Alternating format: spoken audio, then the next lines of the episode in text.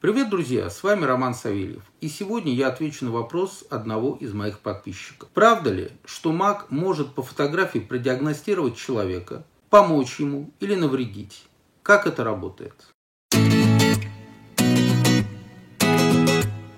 Ну, смотрите, зачем нужна вообще фотография? Фотография – это изображение человека. Тот, кто владеет изображением, да, оператор, так называемый, может войти в поле этого человека и что-то сделать. Против его воли или по его воле. Вот это очень важно. Можно, конечно, и так, и так. Но я крайне негативно отношусь к тому, что кто-то навязывает свою волю другому человеку.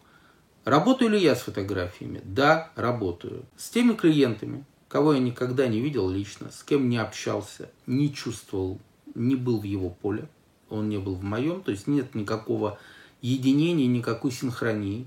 Я прошу прислать мне фотографию, чтобы я мог войти, погрузиться в его поле и продиагностировать. Если человек меня просит о какой-то услуге, безусловно. То есть так просто взять фотку там и что-то начать делать, мне это не надо.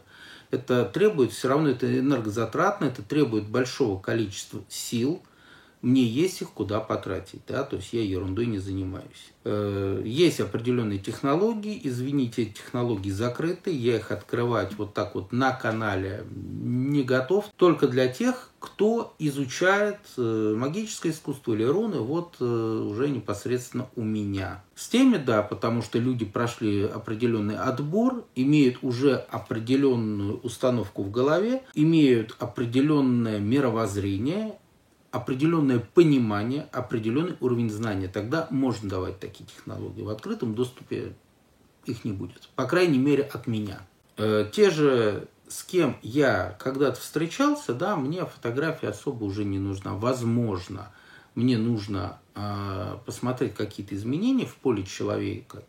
Мне так проще. Как обезопасить себя от этого? Ну, стоит ли себя обезопасить? Вы в Инстаграме что делаете? Вы вспомните. Здесь надо не заниматься вопросом безопасности своих фотографий, там, что через них могут навредить. Да, могут. Просто мало тех людей, которые могут навредить просто так. А другой же момент, да, что вот вы, знаете, как никогда не знаете, что у человека на уме. И когда вы в какой-нибудь жаркой баталии на Фейсбуке, на Ютубе или где-нибудь в Инстаграме кому-нибудь наговорили гадостей, ну, такое возможно. Просто как бы не провоцируйте. Вы никогда до конца не знаете, кто ваш оппонент. Даже если это ваш товарищ, с которым вы 20 лет знакомы, вы до конца все равно не знаете этого человека.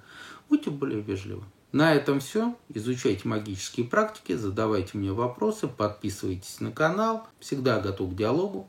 До новых встреч!